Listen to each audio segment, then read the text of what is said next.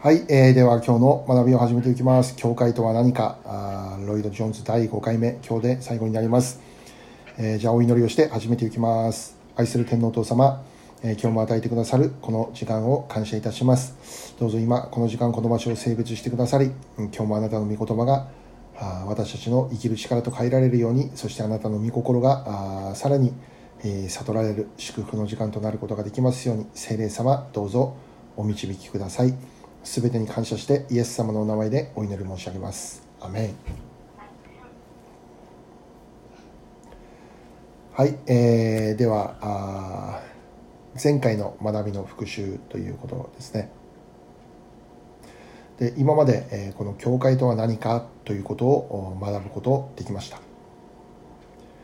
えーで教会を学ぶためにこの教会の始めである、えー初代教会ですね使徒の働き2章のお初代初代教会をモデルとして、その御言葉から確認をしてくることができました、まあ、簡単に要約をしますと、教会とは人々の集まりであるということだったんですね、ではどのような人々が集まってきたのかということですけど、それは非常に重大な経験をした人々の集まりであるということでした。非常に重大な経験をした人々。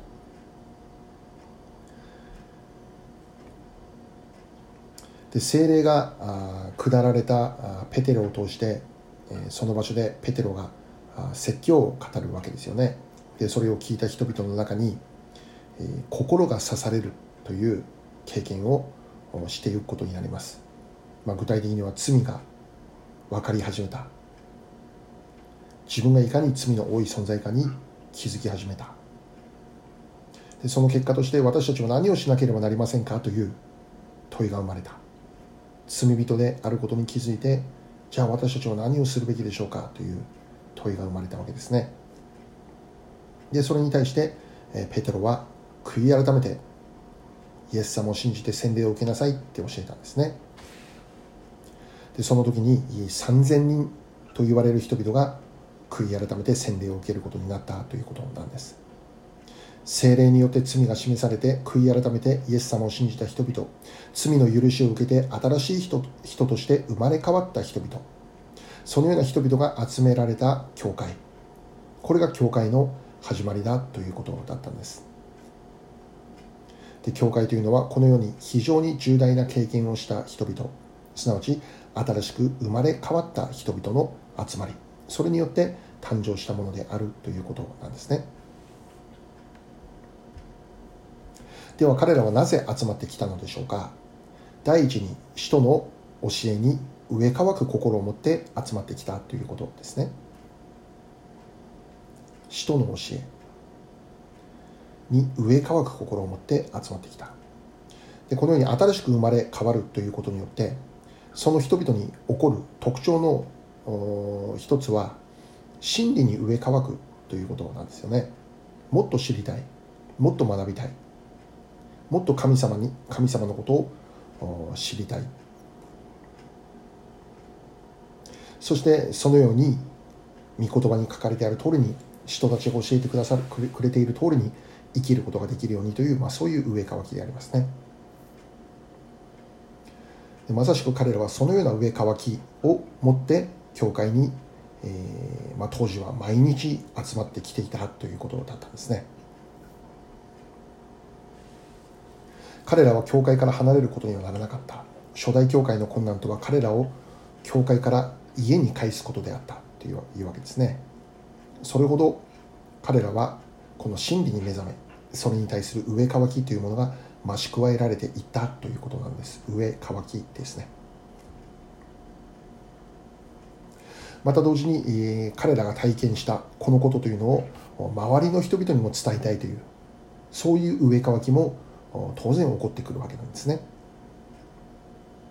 で彼らはそのためにもこの使徒の教え聖書の教え真理の教えが何かということをさらに学びたいというそういうう欲求が出てくるということですね。でこの現代の教会はどうだろうかという、まあ、そそういう問いがあ与えられていくわけです。御言葉に対する上乾きですね。あるだろうか。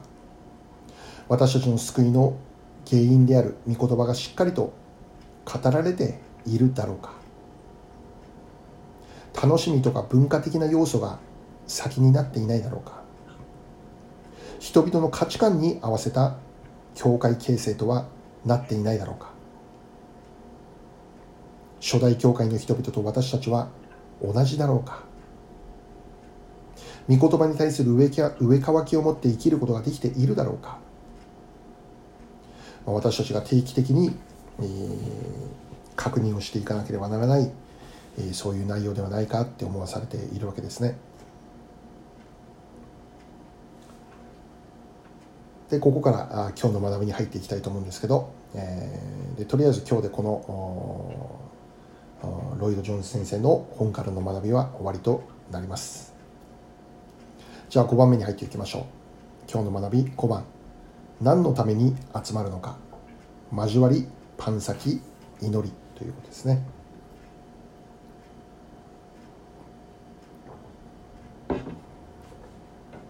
かっこ1番交わり。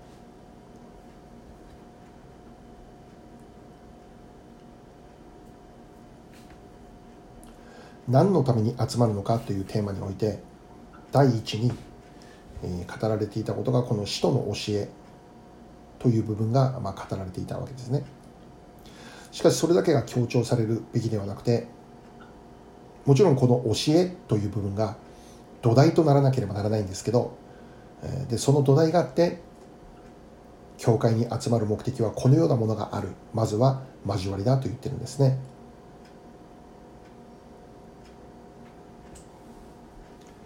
え著者はこう言っていますね。使徒の教えから必然的に生じてくるのが交わりであるということ。類は友を呼ぶというようにキリスト者がキリストを信じる者たちが集まる。そこには必然的に交わりというものが生まれてくるんだということなんです。一つ聖書を開きます。第一ヨハネ3章14節です。第一ヨハネ。ヨハネの手紙、第一。最後の方ですね、後ろの方の。手紙の方、第一ヨハネ3章の14節読んでみたいと思います。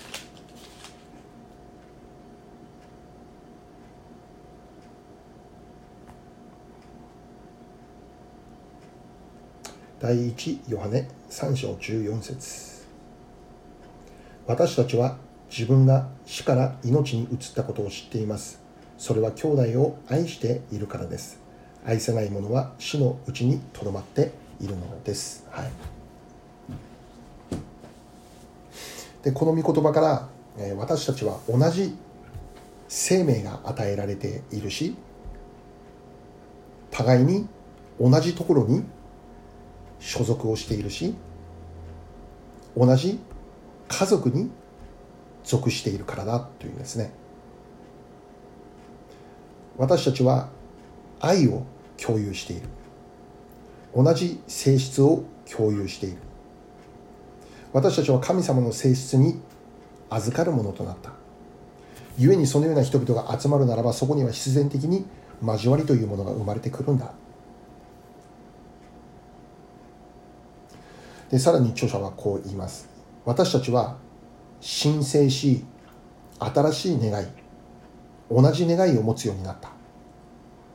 私たちは同じ関心を持ち同じ希望同じ栄光の望みを抱くようになった。私たちは皆同じく偉大な主に仕えただ一人のリーダーイエス・キリストに従っている。だから彼らは継続的に交わりを持って一緒であることを願ってこれらの事柄について語り合った。これこそいつの時代でもクリスチャンの特徴であったということです。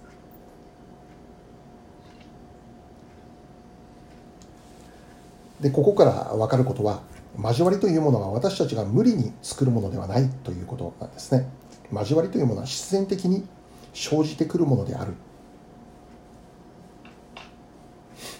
クリスチャンとされたということは同時にこの交わりの中に組み込まれていくんだということを意味しているということなんですね。その中で本当に互いに祈り合って励まし合って手を取り合ってただこの一人のリーダーに従って前進をしていく、ま、そういう共同体交わりなんだということなんです。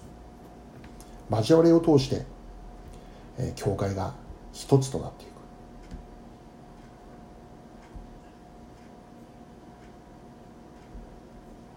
はい使徒の教えこの真理に植え替くその教え。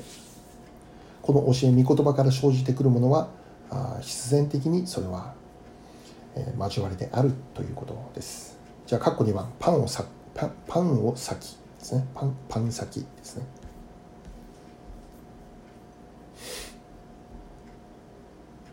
次はパンを裂くことであるというふうに著者は言っています。でこのパンを裂くって何を意味しているかというとこれは生産ですね。生産を意味しているということです。初代教会の彼らはキリストが再び来られるまでキリストの死を宣言しようとした。自分たちが全てをこのことに追っていることを忘れまいとした。すなわちパンを裂くこと。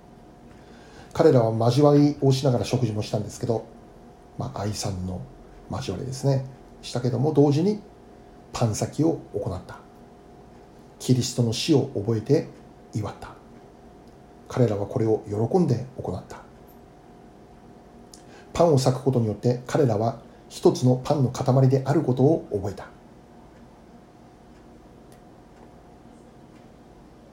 まあ、そういうふうに書かれてありました。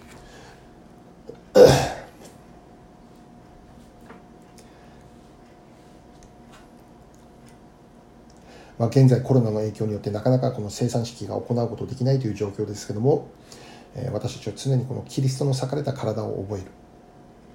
流された知識を覚える。そうここに私たちの救いがある。でこれを覚えて、えー、終わりの時までこの地上を生かされる限りにおいてこれを記念して生産というものを行っていくっていうことなんですね。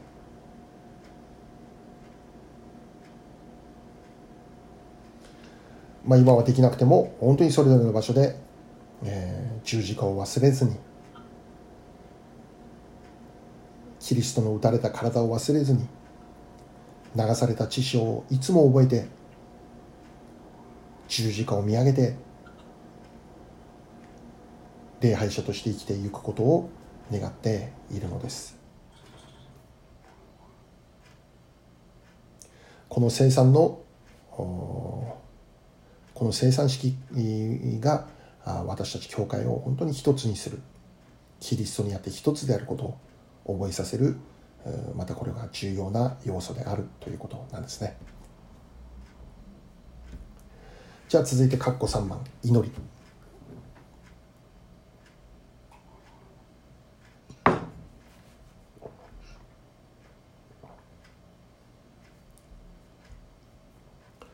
続けて著者はこの祈りについて教え教えています。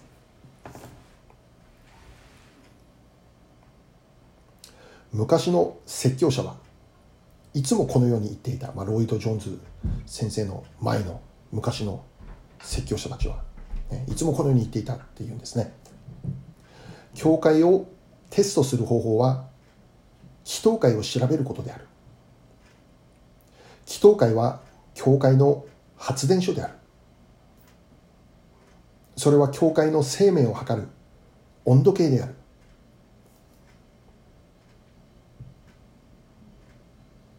まあこう言っていたってんですね。で私たちのこのラブ JP チャーチもこの昔の説教者がいつも語っていたというこのことに対して、え、全く同意をしていましたね。祈祷会こそが教会が教会として立つためのエンジン、ガソリンである。祈祷が祈祷会がなければ教会が動いていくことができないということですね。まあ、それを信じて15年間私たちの教会、今に至るまでも祈り続けてきたわけですね。祈りというものをとても大切に考えていた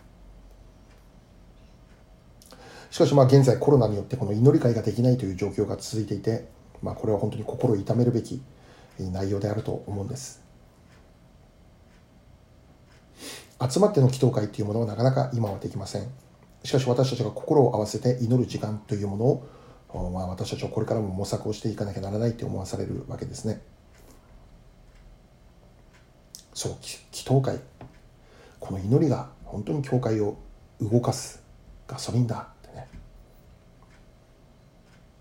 続けて著者は祈りについてこう語るんですね。皆さんは教会の牧師のために毎日毎週祈っているだろいるだろうか。精霊がどのような時でも彼らに望むように祈っているだろうか。精霊が望まれることこれこそが私たちに必要なことであり特に教会の牧師に望まれることを祈らなければならない。私たちはリバイバルが必要である。そのためには立てられている牧師がまずリバイバルすることを祈らなければならない。そして集まる全ての人々に精霊が望まれることを祈らなければならない。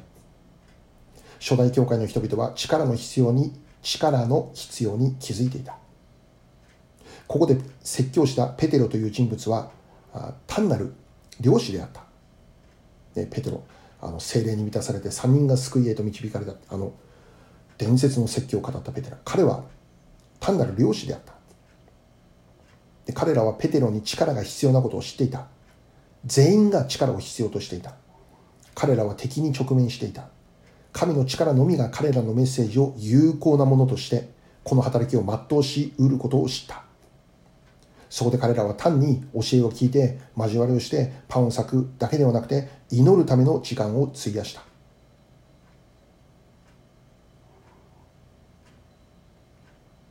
だから人たちのために祈ったということですね。続けて著者は言います。クリスチャンの皆さん皆さんはこの責任に気づいているだろうか。誰でも祈ることができる。私たちは祈るために召されている。私たちはこの重荷を持っているだろうか。この熱心を抱いているだろうか。教会の状況を嘆いたり教会外の人々を非難しているだけでは到底足りない。そんなことでは人は救われない。救いをもたらす唯一のことがある。それはペンテコステの日にペテロと他の人々に臨んだ精霊の道からを知って御言葉が力と勢いを持って前進していくことなんだ。そのためにはキリスト者たちの祈りがどうしても必要である、まあ、そう言ってるわけですね。でこの間の日曜日のメッセージと重なる部分があって、えー、私たちに与えられるこの重要な務めとしてもう一度この祈りという部分をしっかりと教会として行っていかなければというふうに思わされるわけなんです。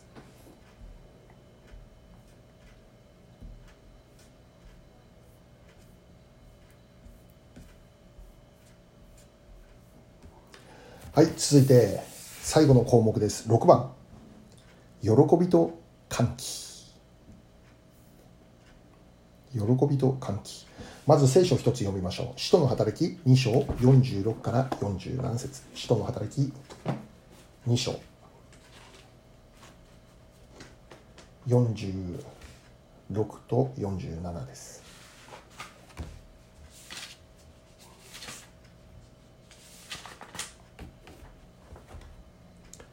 使徒の働き2章46節47節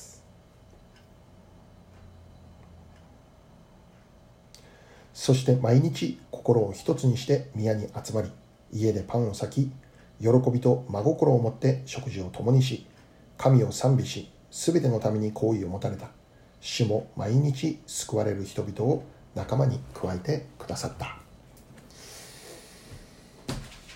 はいこの箇所から、えー、ロイド・ジョーンズ先生が、えー、喜びと歓喜について強調したい。そういうんですね。まあ、この中にはいろいろなこと書いてあるんですけど特にこの箇所から喜びと歓喜この部分について強調したいんだっていうんです。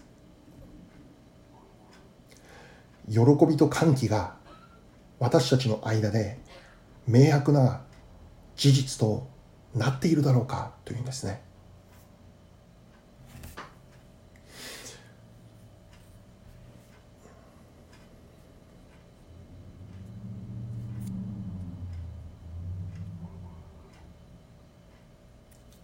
なぜ大多数の人は教会に来ないの来ないのだろうかという問いをするわけです。まあこれイギリスの話ですよ。ロイド・ジョーンズ先生はイギリスで、えーまあ、1900年代牧会をされていた先生ですね。まあ、イギリスとイギリスといえばもう英国国国国教会と言われるほど、まあ、キリスト教国家なわけですよね。でもなぜ大多数の人は教会に来ないのだろうかという、そういう問いかけがなされてなぜ御言葉の宣教はこの初代教会の当時のような実りがないものとなっているのだろうか。実はこの問いに対する答えをくれているのが教会の外部の人々だと言ってるんです。教会の外部の人々彼らは私は惨めなクリスチャンになりたくはないからだと言っているって。すなわち教会の外部にいる人々はクリスチャンのことを見て惨め惨めなクリスチャンだと考えているということなんですね。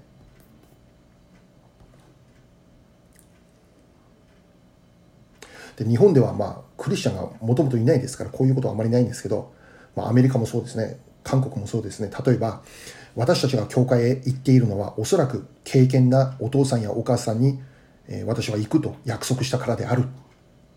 というような印象を私たちは外部の人々に与えているというんですね。私たちは実はあまり教会に行きたいと思わない。そういうことがあって週に一度行けば表彰ものであって素晴らしいということになる。私たちはあたかも犠牲を払って教会に行っているかのような印象を外部の人に与えている。それは喜びではなくて義務である。だから人々が教会に来ないというこの現実は全く驚くべきことではないと言っています。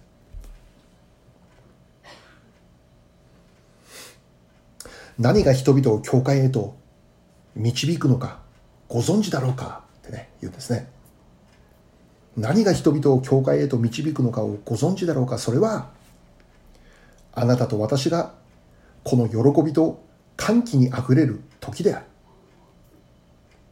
もし私たちが喜びとこの言い尽くせない栄光の望みを持っているのを彼らが見るならば外部の人々が見るならばまた彼らと同じ難しい苦しい世界に住みながらでも歓喜に満たされているその姿を私たちの内側から彼らが見るならば間違いなく彼らは教会へ押し寄せてくるだろう。言ってるわけですね。でここで一つの例を挙げてこのことを説明しているんですね。ジョン・ウエスレイという方のお話です。ジョン・ウエスレイというのはこのメソジストですね。メソジスト派の、えー、なんていうんだ。創立者。創立者、うん、もう偉大な方です。とにかくねで彼はイギリスから大西洋を渡ってアメリカへ行く、まあ、それをまあ行ったり来たりするわけですね。でその一番初め最初の時の航海の時に大西洋の真ん中で大きな嵐に彼は遭遇してしまった。ちっぽけな船が沈むだろうことは誰の目にも明らかであった。しかしウエスレーの乗っていた船にモラビア兄弟団の小グループが同船していた。モラビア兄弟団というのは、クリスチャンのグループですね。この小グループが同船をしていた。ウエスレーはこの一団の人々が集い祈り賛美し精霊による喜びにあふれている様子をずっと船の中で観察していたっていうんです。でそんな時に恐るべき嵐が襲ってきた。ウエスレーは死の用意ができていないことに気づいてハラハラした。彼は恐れ何をするべきかわからなくなった。そこで彼はモラビア兄弟団の人々が気になって見に行ったウエスレーにとって驚きだったのはこの人々にはこの嵐の中でも何の変化もなかったことだ彼らはなおも喜びに満たされて賛美をしていた嵐は彼らを変えることはできなかった。海が静かな時と全く同じように彼らは嵐の中で賛美をしていた。という話ですで続けて著者は言うわけです。皆さんこれこそが真の教会の特徴である。教会がこのようになるときに教会が外部の人々を引きつける磁石となるのである。私たちが御霊の喜びと歓喜を持っているのを人々が目撃するとき彼らは私たちになぜですかって聞くために教会へ押し寄せてくるのである。喜びと歓喜。これが私たちのうちにどれだけ顕著であろうか。私たちはなんと形式的でなんと格式ばって固定化されてしまっていることだろうか。そんなものに世の人々は何の興味もない。しかし彼らが喜びと歓喜を目撃するとき教会に来てこの驚くべき経験の秘訣を教えてほしい求めるようになるだろ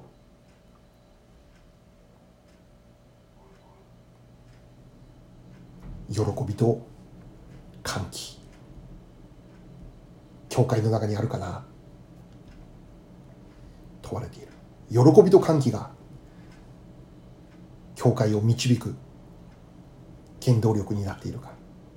組織じゃなくて形式的なものじゃなくて義務ではなくて強制ではなくて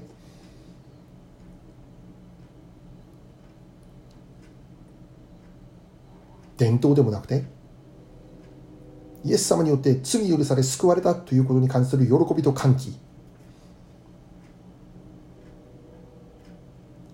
初代教会のこれが特徴であったということでありますよね。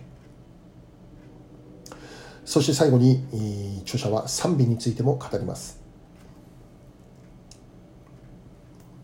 賛美が私たちの間でどれだけ顕著だろうか。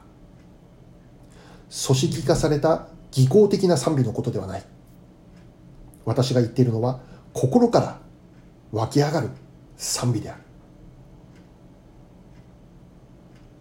神に感謝せよ。神は私たち最悪な罪人を顧みてくださった。皆さんこれこそ今の時代の重大な必要なのである。単に教派や組織を維持するだけではない。生けるキリストの教会になることである。教会が生きている。生命と力にあふれて神の精霊のエネルギーに満たされて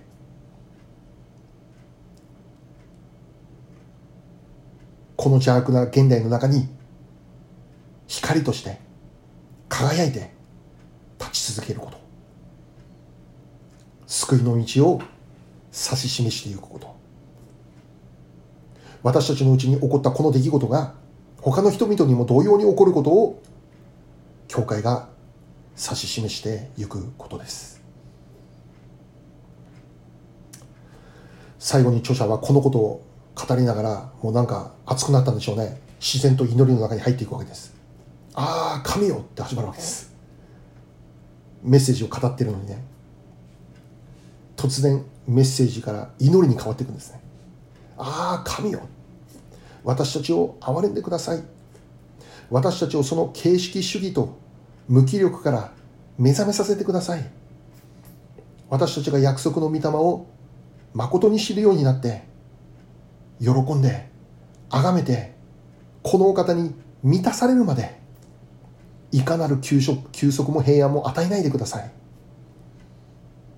この御霊はあなた方とその子供たち並びに全ての遠くにいる人々すなわち私たちの神である主がお召しになる人々に与えられているからです。私たちに私たちが召されていることを確信させてください。私たちが信じてきた信じてきたお方を知ってそのお方のために生きて必要ならばそのお方のために死ぬ備えをし彼にあっていつでも救いと確信に自覚していくことができますように。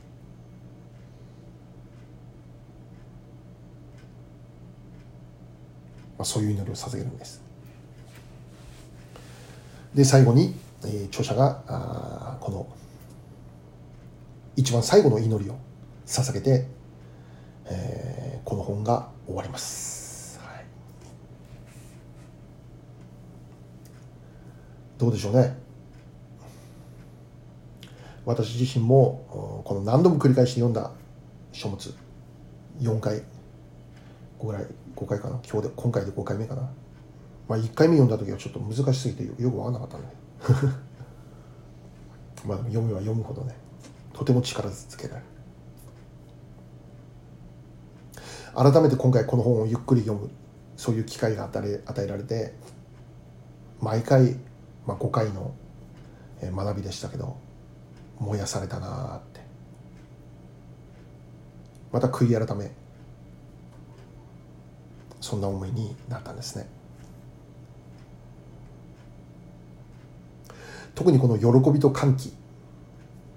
そしてこの賛美という部分においては本当に感謝のことに私たちの教会がずっと考えてきたこと考えてきていたことだし追い求めてきた部分でしたね。でそのことをロイド・ジョーンズ先生も語ってくれていて本当に嬉しくなりました。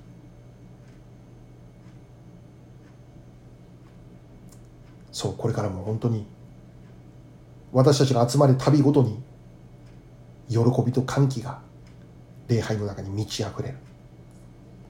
賛美が満ち溢れる教会。